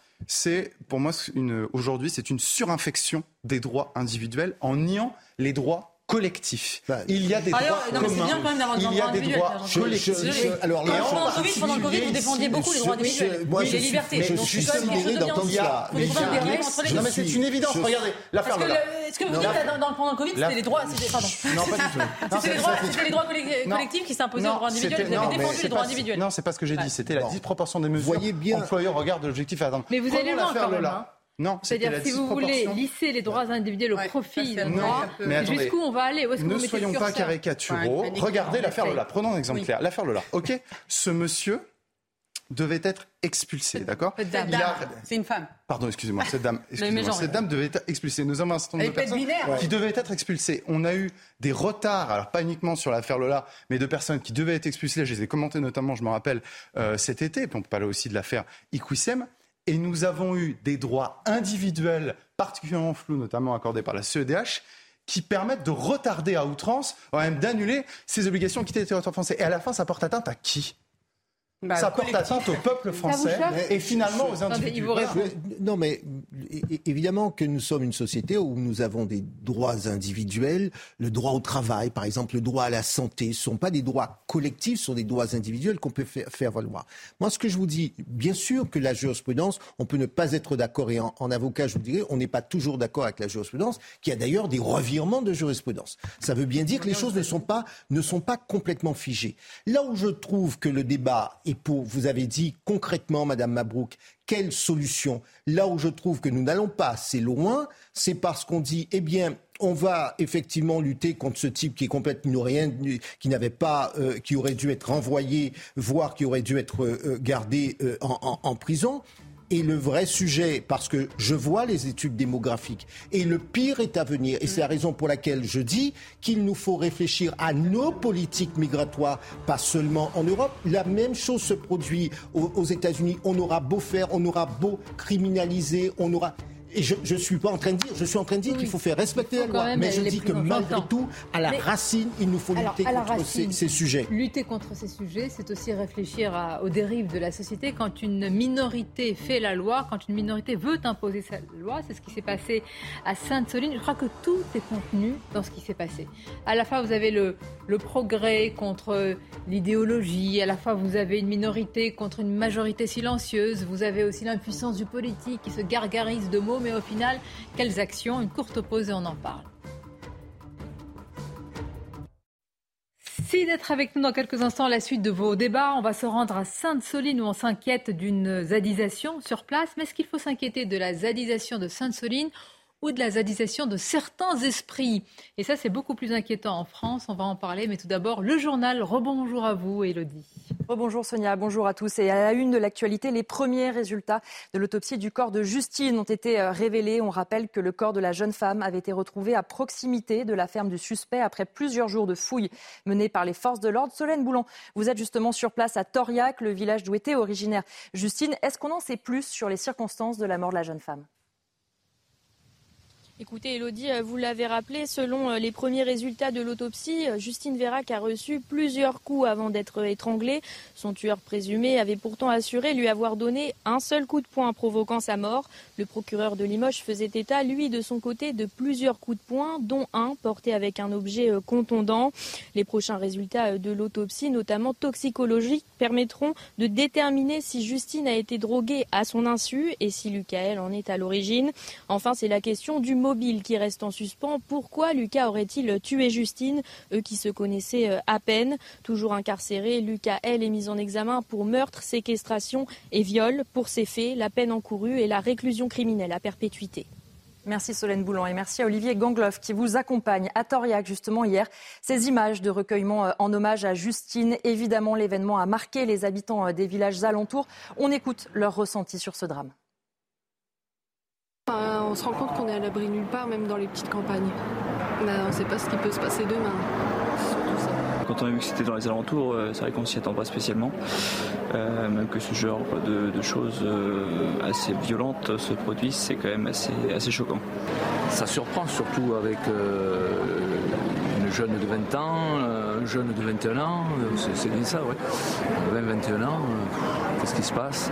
Mais bon, ça c'est le propre de, l'être humain qui parfois déraille. Mais ici tout le monde en parle parce que parce que c'est une jeune fille qui est d'ici. Un homme, sa femme et leurs deux filles retrouvés morts dans leur maison par les gendarmes. C'était euh, hier à Carantec, dans le Finistère. Un drame qui, selon le parquet, semble s'inscrire dans un contexte de séparation du couple. Aucun des corps ne portait de traces de blessures externes ou d'armes à feu. Une enquête pour homicide volontaire a été ouverte. Et puis, euh, ce chiffre, plus de 50% d'accidents de la route entre octobre et février avec le passage à l'heure d'hiver. Chaque automne, il fait nuit plus tôt, il y a moins de luminosité. Et donc, cela entraîne une forte augmentation des accidents de la route. La sécurité sécurité routière alerte donc sur les risques et rappelle l'importance d'être bien visible. Les explications de Pierre Emco et Mathilde Ibanez. Avec la nuit qui tombe plus rapidement, le partage de la route prend une nouvelle tournure. Selon l'étude Assurance Prévention, 82% des Français sont inquiets pour leur sécurité quand la visibilité baisse. Et pour cause, chaque année, le passage à l'heure d'hiver entraîne un pic du nombre d'accidents. Pour éviter des drames, la sécurité routière alerte sur les bons gestes à adopter. 70% d'usagers disent les appliquer selon l'étude. Et pourtant, ces habitudes ne sont pas toujours mises en pratique en réalité. Je pense que c'est important d'avoir des objets réfléchissants ou quelque chose pour être vu. Après, je ne sais pas si j'en porterai personnellement. Il y a le gilet, il y a le, casque. Gilet, mon casque, euh, ma lampe. Euh. J'ai un éclairage, mais euh, effectivement, là, c'est pas très réfléchissant. Alors, quels sont les bons gestes à adopter pour éviter les accidents? Il y en a plein, en fait. Hein. C'est de baisser sa vitesse encore plus, de vraiment de, de, de penser surtout à la luminosité et de penser à la manière d'être vu soi-même que ce soit sur les casques, que ce soit porter des gilets réfléchissants ou, même des bandes réfléchissantes. Je crois que c'est indispensable et aussi d'être vu soi-même euh, et de voir. Chaque année, c'est plus de 3000 blessés graves pour les cyclistes et plus de 2000 accidents graves pour les piétons. Et cette question, Paul Pogba pourra-t-il participer ou non à la Coupe du Monde au Qatar? Le milieu de terrain français connaît encore des problèmes de blessures. Tout de suite, c'est la chronique sport. Regardez CNews Chronique Sport avec Colissimo Facilité, la solution d'affranchissement en ligne dédiée aux professionnels pour simplifier les envois et suivi de colis. Le Qatar s'éloigne pour Paul Pogba. Embêté avec les blessures depuis le début de la saison, le numéro 6 français s'est refait mal ce matin lors de la séance d'entraînement. Un souci à la cuisse qui l'obligera à rester éloigné des terrains durant 10 jours, mettant un peu plus en doute sa participation au mondial. Didier Deschamps, qui annoncera sa liste le 9 novembre prochain, ne pourra donc pas s'appuyer sur une récente performance du milieu tricolore, lui qui n'a pas disputé un match officiel depuis le 19 avril. C'était CNews Chronique Sport avec Colissimo Facilité, la solution d'affranchissement en ligne dédiée aux professionnels pour simplifier les envois et suivi de colis. La suite de Midi News, nous nous rendrons tout à l'heure euh, à, Toriac avec notre euh, envoyé Solène Boulan pour évoquer les, éléments de l'autopsie sur la, jeune Justine Vera qui contredisent, en tous les cas, qui invalident une partie de la version euh, du, suspect. Nous en parlerons tout à l'heure. Mais tout d'abord, on va rester sur ce qui s'est passé ce samedi. Quand une minorité fait la loi, quand une minorité veut imposer sa loi, c'est la loi de la minorité qui s'impose à tous. C'est ce qui est en train de se passer à Sainte-Soline et ce qui va peut-être se développer euh, en France. On va le voir, on va en parler avec nos invités. Pierre Gentil est resté avec nous, Naïma Fadel, Eugénie Bastier. On accueille Mickaël Sadoun. Bonjour à vous. Bonjour chroniqueur, consultant et notre journaliste politique Gauthier Lebret nous accompagne. Bonjour, à vous Gauthier. Tout d'abord, sur l'actualité, que se passe-t-il à présent dans cette zone, euh, Gauthier? Eh bien écoutez, il y a la préfecture des Deux-Sèvres qui vient de tweeter et qui dit que les chapiteaux installés dans cette ZAD, du moins c'était euh, la tournure euh, que les événements étaient en train de prendre, seraient en train d'être démontés par les militants eux-mêmes. Alors ils étaient 4000, vous savez, le premier jour, quand il y a eu de très fortes tensions avec la police, plus de 60 policiers blessés, on le rappelle. Ils étaient plus que 2000 hier, et selon le ministère euh, de l'Intérieur, il serait plus que 300 aujourd'hui à l'heure où on se parle. Donc euh, il y a un, comme un, essoufflement dans le mouvement depuis cette journée euh, de samedi où il y a eu de très très vives tensions avec les forces de l'ordre. Alors, ils sont de moins en moins nombreux. Il faudrait faire attention parce que de mémoire, pour notre Dame des Landes, ils étaient peu nombreux, mais alors ils étaient coriaces. Hein. oui, il ne reste plus que les autres. C'est le noyau et le plus dur. moi, j'ai entendu hier le porte-parole du collectif qui disait qu'ils avaient scié ce morceau de tuyau et qui disait qu'il reviendrait à chaque fois que le tuyau serait remis et reviendrait le scier, et que de toute façon, il n'y aurait pas de paix possible, que jamais il ne laisserait faire ce, cette bassine, que lui, il était prêt à aller en prison euh, s'il le fallait. Euh, donc, euh, j'ai pas l'impression qu'ils sont en train de se calmer du tout. Peut-être que c'est un retrait, un C'est les plus durs qui restent. C'est ce c'est-à-dire que le nombre est en train de diminuer, mais les, plus durs restent sur place. Je pense qu'ils vont, ça va être très très compliqué de, mettre en œuvre cette bassine, parce que ce sont des professionnels, si j'ose dire, des habitués à ce genre d'action, en tout cas à l'extrême gauche. Ils ont une culture. Hein, pourquoi j'ai des minorités qui fait ça alors? Parce qu'à chaque fois qu'on parle de ce genre et ça se développe euh, d'événements. On va voir hein, les différents éléments dans cette affaire. Je pense toujours à la majorité silencieuse, à ce que euh, Christophe Guilluy, le géographe, a appelé les dépossédés, et qui regardent ça en disant mais c'est pas possible. Ils ont même été dépossédés Il y a un agriculteur qui a perdu l'accès à, son, à son terrain parce qu'ils ont, ils se sont trompés. Ils ont, ils ont ouvert une canalisation qui n'était pas la bonne et, qui, voit prospérer une radicalité, particulièrement la violence. particulièrement sur cette ZAD-là, il y a vraiment une, déconnexion totale finalement des enjeux parce que encore sur Notre-Dame-des-Landes, c'était un peu discutable dans le sens où effectivement, moi je, je pense que ce deuxième aéroport à Nantes était une aberration euh, industrielle, écologique, euh, commerciale qui n'avait aucun sens au XXIe siècle. Euh, donc à la limite, se mobiliser pour protéger en effet des zones humides dans ce ça pouvait avoir un sens. Mais là, ça n'a aucun sens. C'est-à-dire qu'ils empêchent les agriculteurs de faire des réserves d'eau euh, précisément pour s'adapter au changement climatique qui provoque des sécheresses euh, l'été. Et donc, en fait, ces bassines. C'est quand même contesté par des, par des acteurs sérieux, quand même, de la société. Euh, qui disent qu'en termes écologiques, oui, c'est pas vrai. Enfin, très discuté. au mauvais moment, que ça sèche Non, mais ça vite pas les nappes phréatiques. C'est surtout les rivières qui. Que ça crée en plus Même si le sujet scientifique est passionnant, c'est la manière, quand même. La légalité des moyens. C'est la légalité des moyens. Une menace pour l'écologie c'est la légalité des moyens pour vous voyez, là, c'est un débat sain que vous avez. C'est ça qu'il faudrait. C'est un débat qui est sain que nous avons. C'est ça qu'il faudrait. Non, c'est sûr que les gens qui sont là-bas ne sont pas des gens qui veulent discuter. Hein. Ce qui les intéresse dans la révolution écologique, c'est pas l'écologie, c'est la révolution. Quelle que soit sa légitimité, ne peut pas euh, euh Aujourd'hui, l'écologie profonde produit une violence euh, politique euh, radicale et, l'ultra-gauche violente. Il y a toujours eu de la violence à l'extrême gauche, toujours cette idée que pour, pour, euh, pour faire accoucher l'histoire, il faut en recourir à des moyens violents. Et ça, ça se recycle aujourd'hui dans l'écologie, à travers l'écologie profonde. Attention, l'écologie profonde, la partie gauche, de, vous parlez d'écologie profonde, en l'occurrence, vous parlez de l'extrême gauche ici. Bien sûr. Vous avez des mouvements écologistes à, droite et même à droite de l'Europe qui sont écologistes et qui n'utilisent pas ce type d'action. Oui, bien, oui. Mais, et même sur le mode opératoire, c'est en train de faire débat. L'Europe Écologie Les Verts est en train de se fracturer sur euh, faut-il passer à, à, des actions violentes, oui ou non? On voit qu'Yannick Jadot qui s'est fait taguer sa voiture ce week-end avec euh, crevure euh, qui a été inscrit sur sa voiture. Vous avez raison de rappeler ça. Sandrine Rousseau qui l'a pas trop euh, soutenu dans un premier temps. Le nombre de policiers avec des blessures graves. Non, gendarmes, 60. Gendarmes, pardonnez-moi. Plus de 60, 60 blessés, 60 gendarmes blessés. je veux dire que l'indignation, c'est d'abord. Alors je comprends hein, la voiture, on va en parler parce que Yannick Jadot, c'est le syndrome Frankenstein. Et le nombre d'interpellés pour, pour ces violences 4. Mais qui s'en indigne bah, pas la NUPES. Malheureusement, pas, pas la NUPES. Ni les Verts. Non, mais ce qui est grave dans cette histoire, quand même, ce qui est grave, c'est que c'est une manifestation qui est interdite. D'accord Soi-disant pacifique, alors qu'ils sont venus armés. Armés, quand même, avec des armes qui pouvaient euh, blesser, parfois même tuer. Parce Boule de pétanque. Des cocktail molotov. Euh, voilà. Et, et, ce qui est grave ici, mais moi je suis sensible à ça, et souvent je le dis dans, sur vos plateaux, euh, Sonia, c'est la place, le rôle et la responsabilité du politique. Et là, vous avez des élus censés faire respecter la loi, censés, et qui aujourd'hui non seulement cautionnent, encouragent, mais manifestent. Et c'est ça qui est gravissime. L'élection que je pose, que doivent faire euh, ces forces de l'ordre? Est-ce qu'ils doivent rester statiques, stoïques, en recevant une boule de pétanque? Parce que s'ils ils envoient des gaz lacrymogènes, on dit mais regardez, la violence est de leur côté, regardez, il y a eu tant de, tant de blessés du côté des, faut-il les appeler des manifestants, des militants? Mais que faut-il faire quand vous êtes un gendarme et que vous recevez un projectile sur la tête? C'est pas aux gendarmes de se poser cette question, hein. malheureusement. Lors des Gilets jaunes, vous vous de donner les marges de manœuvre.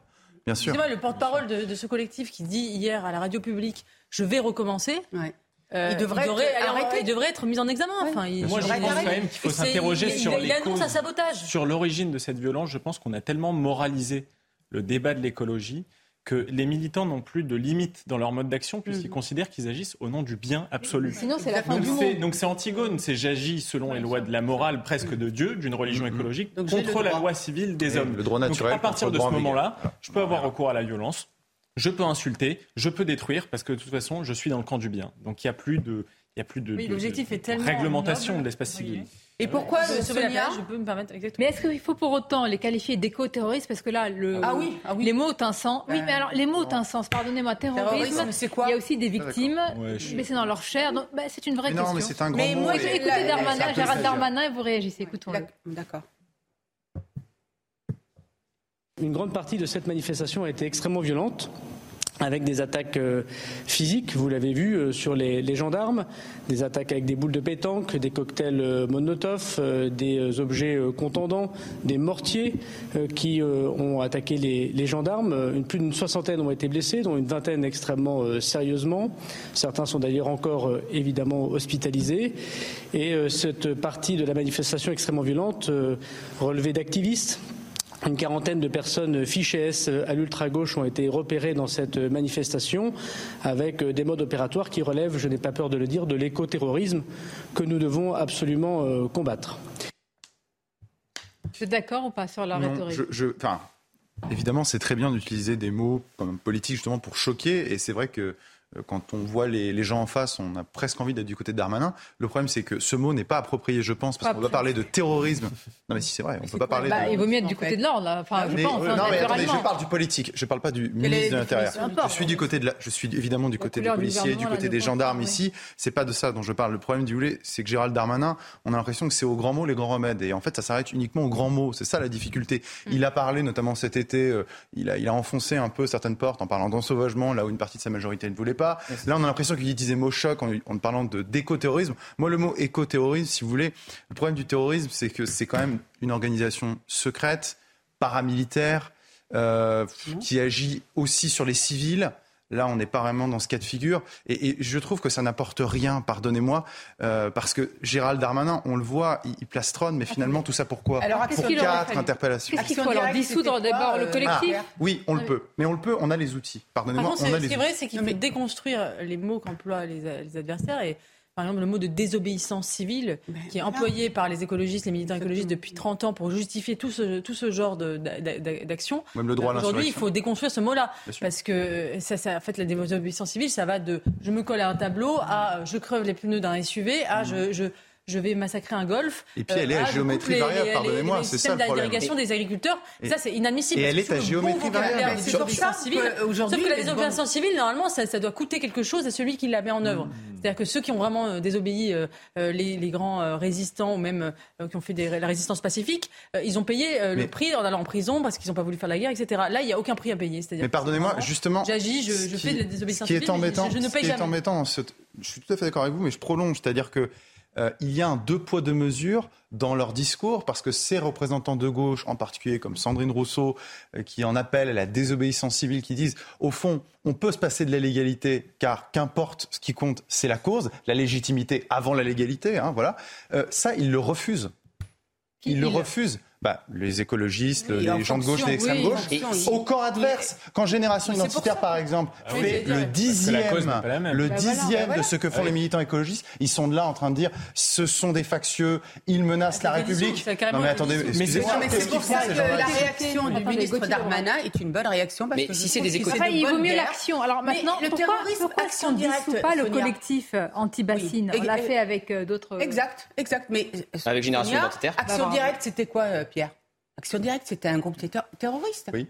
À toi, hein. donc pourquoi là on les nomme On n'est pas encore à ce Si c'est des éco-terroristes, si c'est des éco-terroristes, ça veut dire que l'État a cédé aux éco-terroristes, aux terroristes à Notre-Dame-des-Landes. Ça veut dire que l'État s'est couché devant des éco-terroristes lors de Notre-Dame-des-Landes. Et puis ce qui est intéressant de noter, c'est qu'à chaque fois que Gérald Darmanin utilise des mots chocs, Pierre disait en sauvagement, le lien aussi entre immigration et, insécurité. Il est seul dans sa majorité et il est seul dans son gouvernement. Est-ce que vous avez entendu un autre ministre ce matin ou sur Twitter parler d'éco-terroristes? À chaque fois, Gérald Darmanin, il est seul parce qu'il roule aussi un petit peu pour lui. il faut le dire, on a bien vu sa stratégie de l'été pour se préparer pour 2027. Et il a un mais bien sûr, et il a un modèle presque un conseiller, oserais-je dire. Nicolas Sarkozy. Nicolas Sarkozy. Et Nicolas Sarkozy, qu'est-ce qu'il a fait entre 2002 et 2007 le Karcher, utiliser des mots chocs. Il a, passé, il a, il a annoncé le Karcher. quel résultat le, préfet de police, Laurent Nunez, bah, il faisait partie du gouvernement. Hein. Il reprend la rhétorique, il essaie de l'expliquer ce matin. Écoutons-le.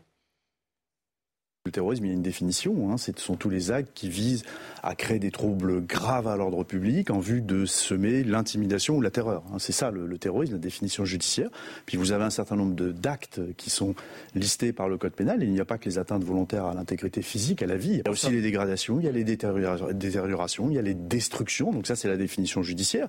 Puis il y a une définition évidemment en renseignement qui fait que les services de renseignement travaillent sur ces individus qui développent une forme de radicalité violente autour de la cause écologiste, enfin telle qu'ils l'entendent eux, et donc les services de renseignement travaillent sur ces individus parce qu'ils ont un potentiel violent euh, énorme, et donc euh, euh, un certain nombre d'entre eux sont fichés S, hein, au même titre que des terroristes islamistes. Quand on voit la gravité des exactions commises samedi, individus masqués, cagoulés, qui vont au contact des forces de l'ordre, le terrorisme, ce ne sont pas que des attentats, ce sont tous ces actes qui sont illégaux, qui sont répréhensibles, je sais pas, c'est quand même le, je sais pas, la, comparaison avec les attentats, les terribles chocs que nous avons subis.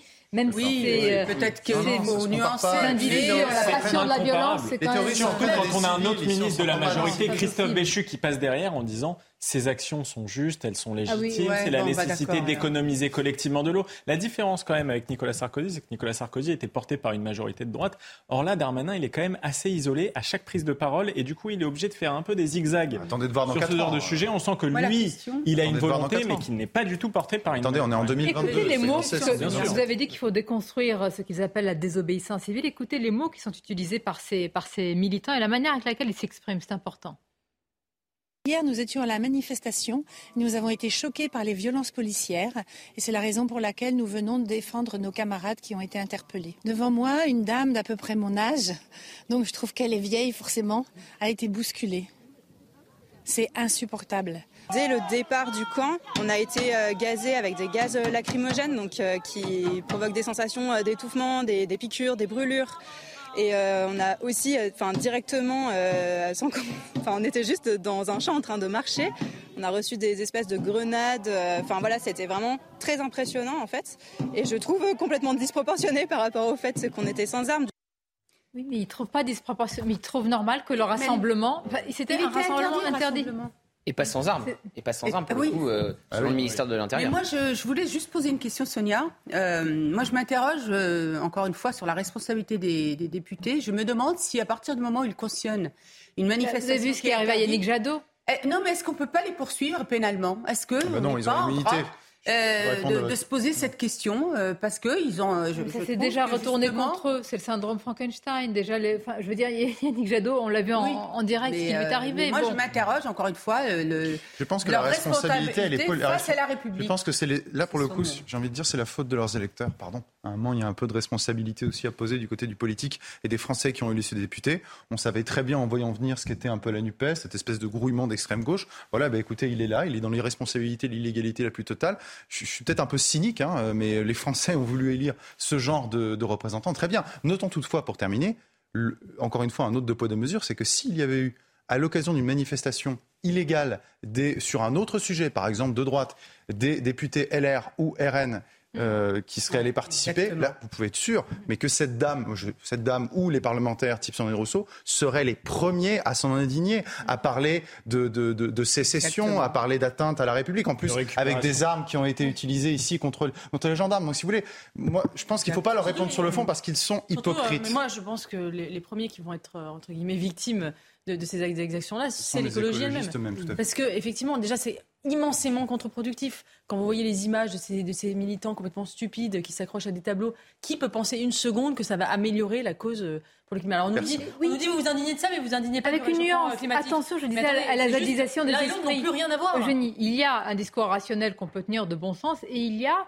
quand même quelque chose qui infuse dans l'esprit de certains et des plus jeunes, mais qui adhèrent à ce genre de moi, discours. Je pense qu'il va quand même y avoir un retour de bâton parce que, à force, en fait, qu'on voit ces images que c'est l'espèce de, de, côté absolument ridicule de ces, de ces manifestations. Je pense au tableau, mais je pense aussi effectivement à, la dégradation des golfs ou euh, effectivement ces actions individuelles ciblées. Euh, et, je pense que ça, va avoir un effet terrible de contre-productif. Ça dégoûte les gens de l'écologie, qui est un combat qui devrait être noble, partagé, et d'ailleurs défendu par, par la droite.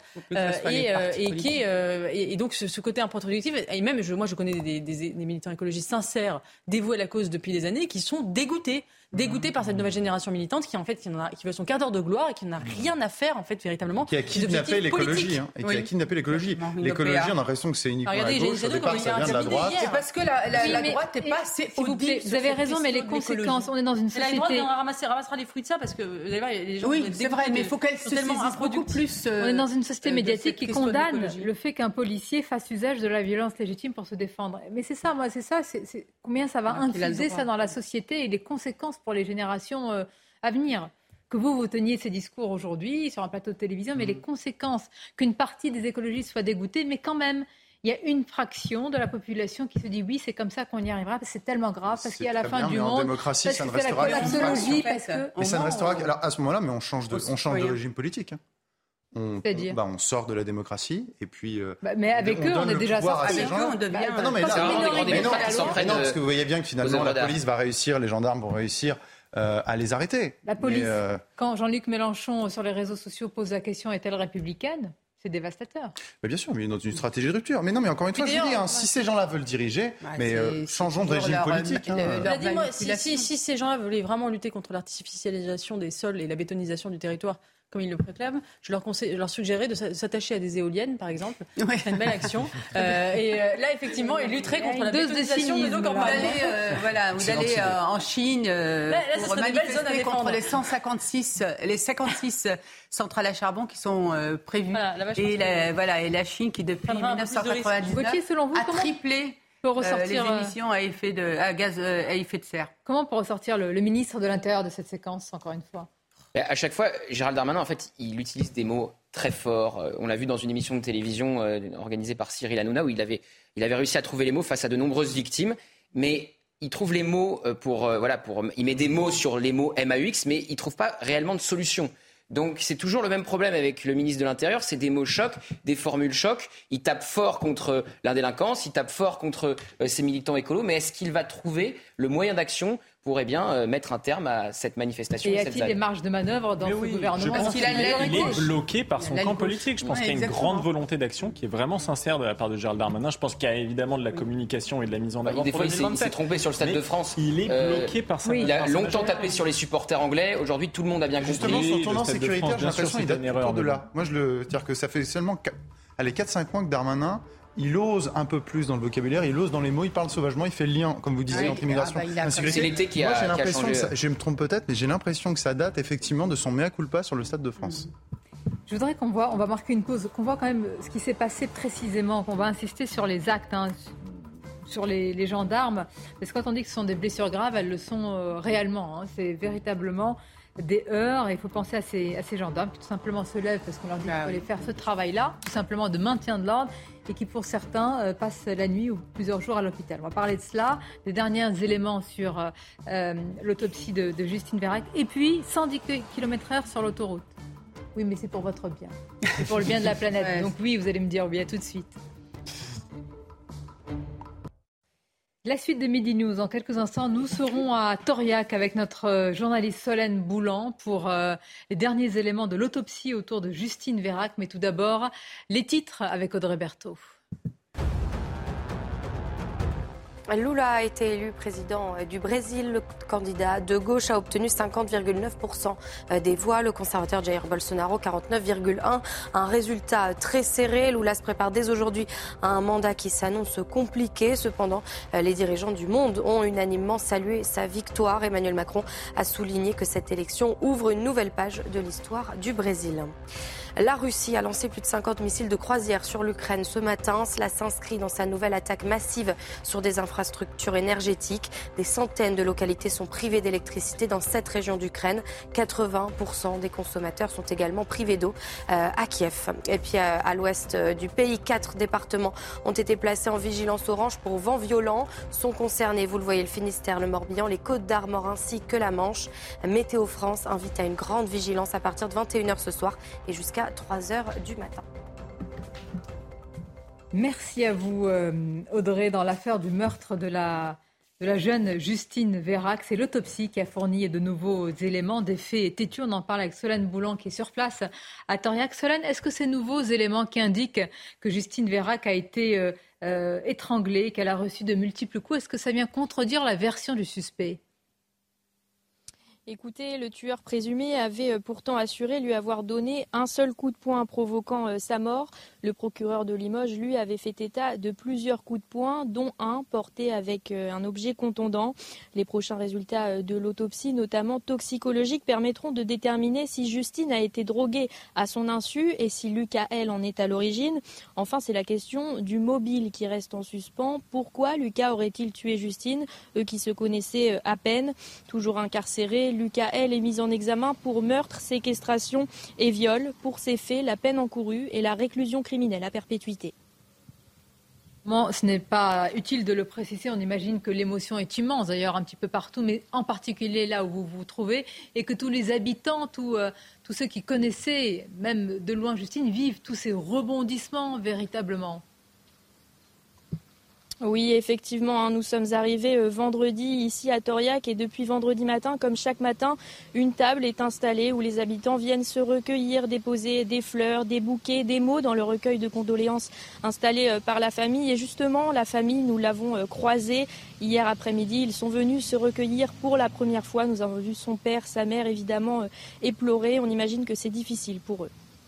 Merci beaucoup, merci Solène Boulan avec Olivier Gangloff. Dans l'actualité, nous revenons à ce projet de méga bassine et cette violence qui a été dénoncée par Gérald Darmanin comme étant de l'éco-terrorisme. Je vous ai dit tout à l'heure, je voudrais qu'on insiste véritablement sur ce qui s'est passé. On est passé trop vite sur euh, les, faits de violence. Euh, et les victimes, c'est-à-dire les, gendarmes. Quentin Grébel revient justement sur cette journée de heurts et de passion de la violence et d'éloge de la radicalité. Regardez. Trois cortèges distincts en direction du site du bassin. Objectif, disperser les forces de l'ordre et pénétrer sur le chantier. Sur le chemin, les premiers échauffourés surviennent. Euh, c'est pas nous qui lançons les, les, lacrymos. Hein. Euh, je pense que la violence, on voit très clairement de quel côté elle se situe. Les affrontements ont duré près de trois heures. Parmi les 4000 manifestants, des familles accompagnées d'enfants, des retraités, mais aussi près de 400 Black Blocs opposés à 1500 gendarmes. Ils ont fait face à des jets de cocktails euh, Molotov, donc euh, des, bouteilles enflammées. Ils ont fait face à des tirs de mortier, des explosifs très puissants. En fin d'après-midi, une cinquantaine d'individus parviennent à forcer les grilles du chantier, puis y pénètrent brièvement avant d'être repoussés à l'aide de gaz lacrymogène. D'après le collectif Bassine Non Merci, une trentaine de personnes ont été blessées. Un bilan lourd, partagé du côté des forces de l'ordre. 61 gendarmes ont été blessés, dont 22 sérieusement. Ce chiffre démontre que ce n'était pas une manifestation pacifique, mais un rassemblement très violent. J'espère que toutes les forces politiques républicaines condamneront ces violences. De nombreux militants ont passé la nuit à quelques kilomètres du bassin. L'interdiction de manifester est toujours en vigueur. Elle court jusqu'à lundi matin. Bien, je trouve que c'est important véritablement de, voir ce qui s'est passé. On est passé trop vite, je trouve, euh, sur ces faits de, euh, de violence. Et je trouve que ce que dit la préfète des Deux-Sèvres, la façon dont elle qualifie ce qu'ont reçu les gendarmes euh, ben, sur, la tête, sur le corps, c'est important. Voilà, c'est la réalité qu'on occulte pour dire mais regardez le projet, le caractère scientifique ou pas, et on oublie euh, l'origine finalement de cette radicalité. Quand je dis passion de la violence, j'avoue que c'est ce qui les nourrit. Peut-être une forme de génération, peut-être pas toute une génération, mais qui est biberonnée à ça, qui trouve ça normal. Bah oui, c'est sûr que ce qui attire plus euh, les jeunes, je pense, dans ce genre de rassemblement, c'est plus la radicalité de l'engagement que, que l'écologie. Il y a euh, évidemment la question du, sens en politique euh, à trouver et du sens que ces jeunes euh, trouvent à, leur vie, parce qu'ils occupent le terrain, mais ils s'occupent aussi eux-mêmes. Je pense qu'il y a parmi eux quelques enfants de bourgeois aussi qui s'ennuient mm. et qui ont envie de trouver un sens à leur engagement. Bon, après, il faut que force reste à la loi et qu'on les empêche quand même dans ces velléités et qu'ils se réorientent vers autre chose. Moi, je suis d'accord pour, pour discuter de la pertinence de ces bassines, tant sur un plan social qu'un plan écologique, puisqu'il y a beaucoup de gens qui nous disent que ça ne bénéficie qu'à 10% des agriculteurs, que ça crée des inégalités, etc.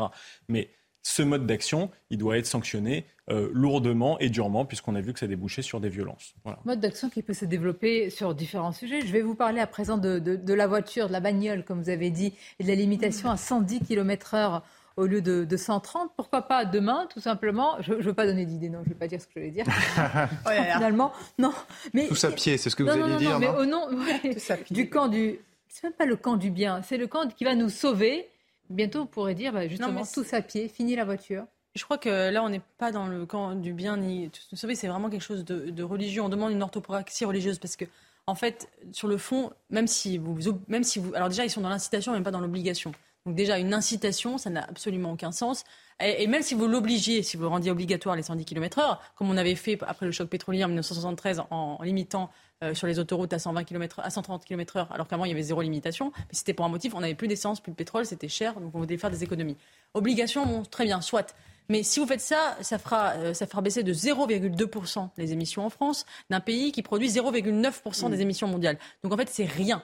Même si on obligeait, c'est rien. Et là, on veut inciter. Mm. On a des personnalités qui font dans une tribune une incitation à un geste qui n'a aucun sens. C'est simplement une géniflexion religieuse. C'est genre faire son autre père au climat dans la voiture. mais ça n'a vraiment aucun impact. non, mais c'est vraiment. C'est l'éco-comportement. C'est ça. C'est juste en fait des gens qui veulent se faire plaisir en disant qu'ils sont du bon côté de l'histoire, en signant une tribune. mais ça n'a aucun sens. Je ne dis pas que ces dix personnalités ne le font pas, mais je dis qu'à chaque fois que ceux qui donnent des leçons sur un domaine précis. Peut-être qu'ils le font, mais ça ne sert à rien. J'aimerais bien qu'on. Est-ce que ce serait possible Est-ce qu'il serait possible d'avoir l'information suivante sur ces dix personnalités qui ont signé la tribune? Combien ont une voiture? Combien se servent de la voiture? Je suis prêt à parier qu'il n'y en a, pas plus de. tous âges. Ils ne demandent pas de renoncer à la voiture, non? Non, mais c'est important, euh, c'est important. Mais comme, comme diraient les marxistes, camarades, d'où parles-tu? Ces gens-là, pour une fois que je, euh, ces gens-là qui donnent des leçons, oui, notez-le. Euh, ces gens-là qui donnent des leçons, mais que, que savent-ils de la vie de ces gens qui ont besoin de prendre la voiture et qui ont besoin, oui, eh ben oui, d'aller à 130 km au lieu de 110 km heure? Parce qu'effectivement, quand on a une heure de voiture chaque jour et qu'on prend une bretelle d'autoroute, eh bien évidemment, c'est bien utile de pouvoir aller à cette vitesse. Pardon. Moi, je trouve qu'ils sont d'inégale crédibilité. Il y en a certains qui sont très. après, on peut, on peut questionner la, vitesse parce que c'est vrai. Mais qui C'est pas le sujet. C'est la question de l'écologie. Vous l'avez bien rappelé. Dans d'autres pays, vous l'avez dit, ce n'est pas le cas. Mais je trouve que le motif écologique est spécieux parce que ça ne résoudra pas. C'est un geste qui, pour le coup, infinitésimal. Améliorons l'isolation euh, des logements. Euh, effectivement, décarbonons au maximum euh, l'usage des, voitures. Privilégions les circuits courts. les circuits courts, etc. Ne faisons pas venir des millions de camions. Est-ce qu'on peut entendre ce qu'en pensent les Français, en tous les cas, ceux qu'on a interrogés avec les micros de News Écoutons-les.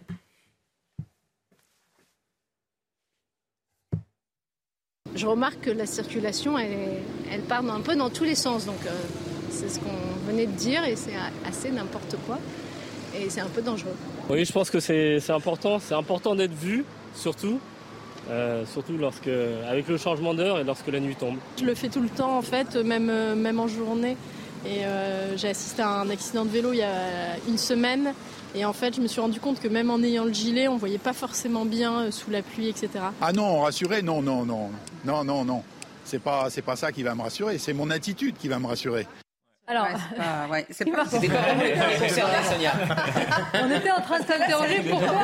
Je ne connais aucun vélo qui aille au-delà de 110 Vous mettez un casque pour faire de la voiture. Voilà, ça n'existe pas. Est-ce qu'on peut voir le bon sujet, s'il vous plaît, de Thibault Marcheteau cette fois-ci?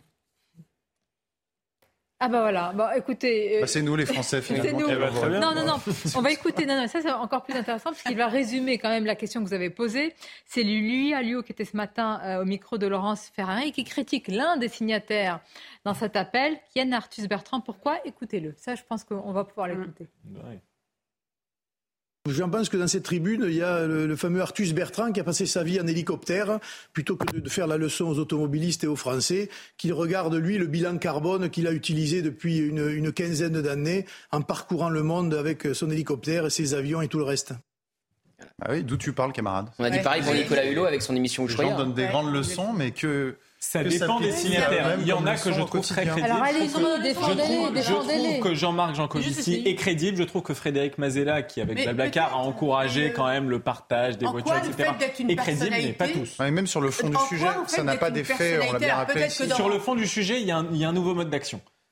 On essaye de contraindre par la loi les producteurs. Bon, après, on reproche à l'Union européenne de faire des réglementations trop dures pour nos entreprises comparées aux autres. Bon, ensuite, on essaye de contraindre les consommateurs.